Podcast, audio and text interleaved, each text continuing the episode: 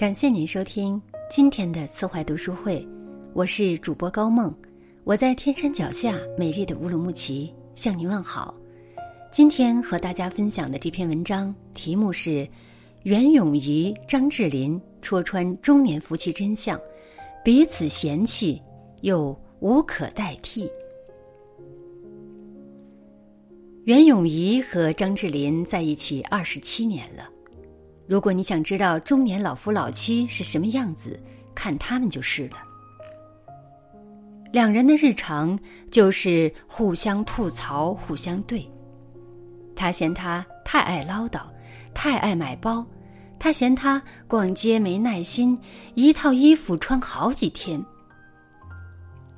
曾经爱的热烈的金童玉女，如今在机场走路隔了老远，还面无表情。让记者猜测，八成是感情不好，吵架婚变。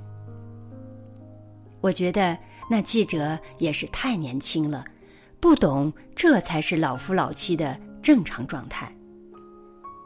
要是在一起二十七年还寸步不离、卿卿我我，走几步就停下来拥吻，那才是大新闻。妻子的浪漫旅行里。节目组要求张智霖完成一个任务，让袁咏仪说出“我爱你”。张智霖使尽浑身解数，又是准备烧烤，又是回忆往事，又是买棉花糖，结果袁咏仪完全没有进入状态，除了喊饿就是吐槽他的厨艺。一番浪漫之后，张智霖疯狂暗示他说点啥，他直戳戳的表示。希望你不要再胖下去了。众人笑喷，张智霖继续暗示，但袁咏仪还是不上路，说了一堆“谢谢你”，都不错，有进步。张智霖气懵，任务失败。其实真不怪袁咏仪，在一起快三十年的人，有几个还能把我爱你说出口的？后来。主持人问张智霖：“你会在公共场合说我爱你吗？”张智霖一脸老男人的诚实说：“很少很少，我觉得特别的尴尬。”看到他的表情，就看到了全国中年男人的心啊。后来，袁咏仪主动说了一次“我爱你”，那是节目组让张智霖给妻子们选游乐项目。张智霖选了个很刺激的，他清醒的知道老婆会晕会吐，却还是幸灾乐祸的选了。后来，梁咏仪胆战心惊的准备开始那个项目时，对着镜头大喊：“张智霖，我爱你！”大家都以为那是爱的表达，只有张智霖门儿清，那是一句脏话，里面有内涵的意思是。你等着，这就是老夫老妻的心照不宣啊！年轻人怕是很难体会吧？还有一回，节目组让老公们给老婆们写信。九零后的买超给张嘉倪画了一组很甜的情侣漫画，汪峰给章子怡写了好多。谢娜调侃说。厚的像一本书，内容当然也是含情脉脉。但张智霖给袁咏仪的信是这样的：他是个粗枝大叶的人，嗓门大，动作快，是绝对看不出曾是香港小姐冠军的。体力方面他没问题，只要给他吃饱就行。写信这么浪漫的一件事。一到老夫老妻这儿，就成了白菜土豆，功力全无。但是，如果你以为老夫老妻就是这么寡淡无趣，就错了。他们之间有美妙的默契。有次妻子们一起吃饭，袁咏仪站起来给人夹菜时，碰倒了自己的椅子。又没有觉察，随后一屁股坐到了地上。张智霖看到视频，笑着说：“他就是这么冒失。如果我在他旁边，就会腿一蹬把他的椅子顶住，他根本就不会知道没事儿发生过一样。这一句话准确的讲出了老夫老妻的好。我太了解你，太知道你的习惯和作风，所以在你遇到麻烦之前，我已经预知并替你搞定，根本不用等你掉沟里再救你，离坑五十米我就把你拉走了。这种懂和默契，也让老夫老妻彼此依赖。袁咏仪在节目里一直是开心傻大姐的样子，但有一次说起老公，她突然哭了，说：“这次坐飞机来的时候，我一个人真的很不习惯。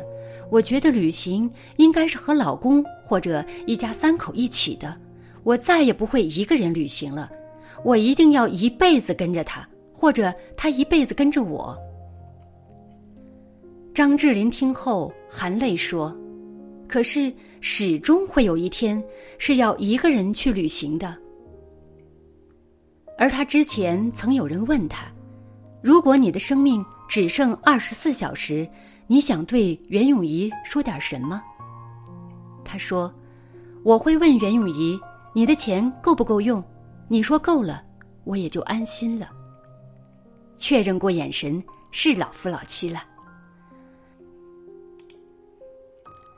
两个人在一起久了，可能就会变成这个样子：彼此嫌弃，彼此不满意，再也说不出“我爱你”，或者已经不知道还爱不爱你，甚至想不通当初为什么会选你。但我如此熟悉你，依赖你，习惯了生活中有你。你在身边，我觉得讨厌；不在身边，我又很不习惯。我一个姐姐就是这样，她每次见我都痛陈姐夫种种不好，说话难听，做事不像样，偷偷给他妈妈钱，东西摆放的到处都是，从来不记得情人节。他出差，他天天带孩子吃方便面，一桩桩一件件，他经常边说边气的拍桌子。一个劲儿的自问自答，你说有他这样的吗？根本没有。如果你在旁边听，肯定会觉得这日子没法过了，这男人必须得扔。但我知道，扔不了，因为在他描述之后，还有硬币的另一面。姐夫憨厚，出去吃饭点的每个菜都是姐姐爱吃的。出门但凡有行李，大包小包都是他扛，手机都是姐姐用的新的，淘汰旧的给他，人家没有半句怨言。姐姐娘家有事，姐夫更是义不容辞。岳父住院，他每天再晚下班也去给按摩。虽然笨点儿，但人家肯干呢。有多少人是又笨又懒的呢？有次。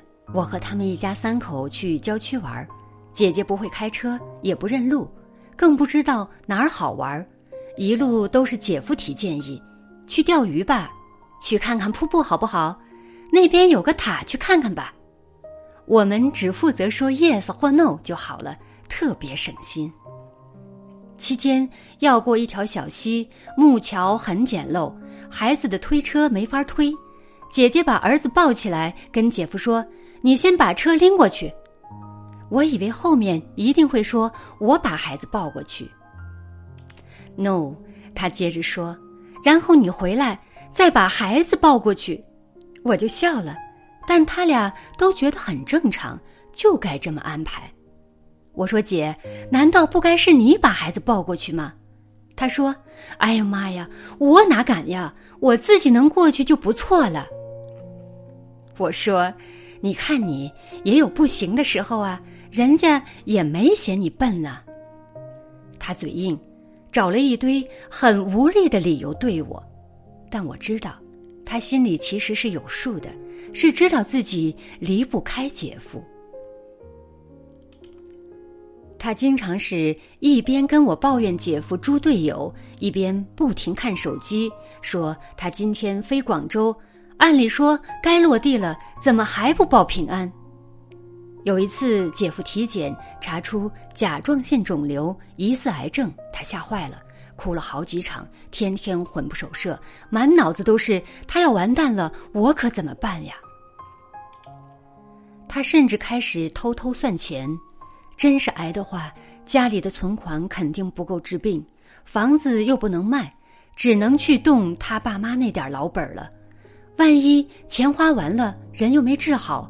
他要一个人养两个老人和四岁的儿子，这点工资肯定不行，那就多打一份工吧。可是兼职又赚不了几个钱，越算越悲伤。再想到姐夫可能真的要从他生活里消失，他更是悲痛欲绝。这么些年，他早就习惯他了呀，没有他的家，该有多空多悲凉，他不能想象。幸好姐夫又复查了两次，证明是良性肿瘤，不是癌，他终于放下心来。然而没多久又开始嚣张，开始嫌姐夫说话难听，做事不像样。这就是普通中年夫妻吧，总归是不满意的，总归是离不开的。离不开有两个原因，一是因为感情。人是感情动物，也是经历动物。当你和一个人一起经历过太多，那些欢乐、美好、无助、艰难、尴尬、狼狈、辛苦，都和那个人一起化在你的血肉里，融进你的生命里，让它成为你的一部分，无法割舍。二是因为依赖。张爱玲说：“中年人常会觉得孤独。”因为他一睁开眼睛，周围都是要依靠他的人，没有可以依靠的人。这话不太对，因为对于大部分的中年人来说，是有一个人可以靠的，就是你的爱人。不但可以依靠，还依靠的理所当然。我加班，你接孩子吧。我妈不舒服，你过去看看吧。前同事结婚。给多少礼金合适？车蹭了，你赶紧过来帮我解决。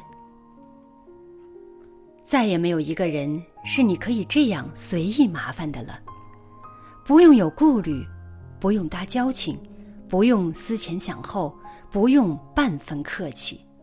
当你遇到麻烦，当你急需帮助，当你举棋不定，你第一个想到的人多半是他。中年夫妻是彼此生命中最有力量的依靠，依靠久了就成了依赖，就很难再分开。我一位老师的老公四十二岁就车祸去世了，他受了很大的打击，好几年后跟我提起这件事儿，还是哽咽不已，说刚开始真是接受不了啊，甚至想跟他一起走了算了。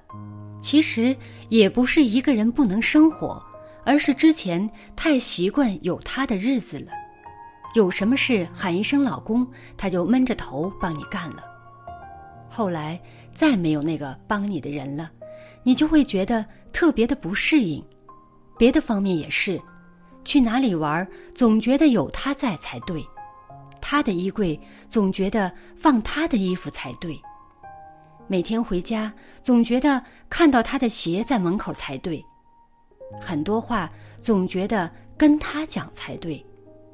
可突然之间，他凭空消失了，你回家再也看不到他了。很多只有他才能听懂的话，你只能烂肚子里。碰到事儿，你想找他，可那个你最熟悉的电话号码。再也打不通了。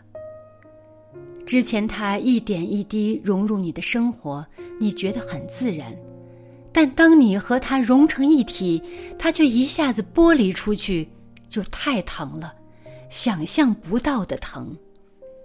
然后你就开始后悔，后悔没给他买那件毛衣，后悔因为小事跟他吵架，后悔说了几次旅行也没去。后悔该说的话没跟他说。是啊，多少感情看似浅浅淡淡，其实早已深入骨髓，是我们不知道。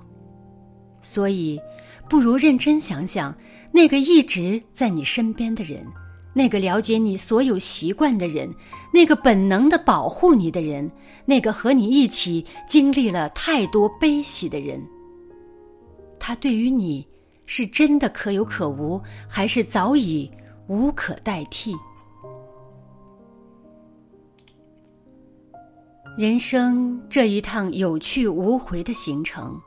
两个人在悠长的岁月里携手而行，默默相伴，闯关克难，这样的感情一生可能也仅此一回，所以对他好一点吧。感谢您收听今天的分享，如果您喜欢这篇文章，欢迎您在文末点赞或者写下您的留言。更多好的文章，欢迎大家关注。慈怀读书会，我是高梦，我们下次再见。